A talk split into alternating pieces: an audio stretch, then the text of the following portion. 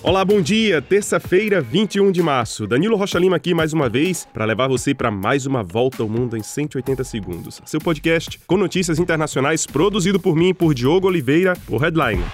Começamos o dia com notícias da França, que já vive mais de dois meses de agitação, protestos e greves. O governo do presidente Emmanuel Macron e da primeira-ministra Elisabeth Borne sobreviveu a dois votos de moção de censura do parlamento e, assim, conseguiu aprovar a reforma da Previdência por decreto, sem voto dos deputados. A contestada reforma da Previdência propõe passar a idade de limite de aposentadoria de 62 para 64 anos de idade. Um dos votos de moção de censura de ontem deixou o país tenso, já que faltaram apenas nove parlamentares para barrar o projeto e derrubar o governo da primeira-ministra. Apesar da reforma aprovada, centenas de manifestações explodiram em várias cidades da França. Refinarias continuam fechadas e estradas bloqueadas. Somente em Paris, 234 pessoas foram presas ontem em protestos violentos.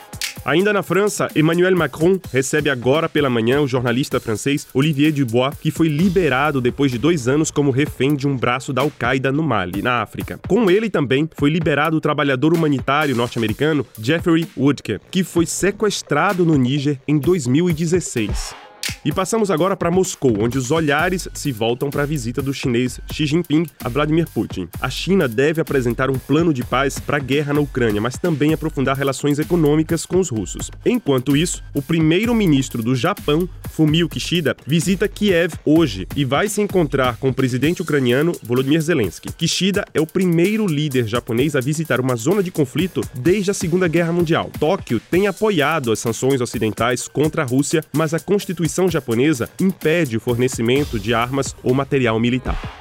Dando uma olhada agora nos Estados Unidos, onde o suspense é grande. A polícia de Nova York reforçou a segurança do tribunal onde é analisada a investigação que pode indiciar hoje Donald Trump. Protestos em favor de Trump foram organizados nas redondezas. Como dissemos ontem, ele pode ser preso nesta terça por ter comprado o silêncio de uma atriz pornô antes das eleições de 2016. E vamos para o sul da América. No Equador, cinco envelopes com pendrives contendo explosivos foram enviados para jornalistas de diferentes meios de comunicação. Segundo autoridades locais, os envios são uma intimidação dos traficantes de drogas do país. O Ministério Público do Equador abriu investigação por terrorismo, cuja pena pode chegar a 13 anos de prisão.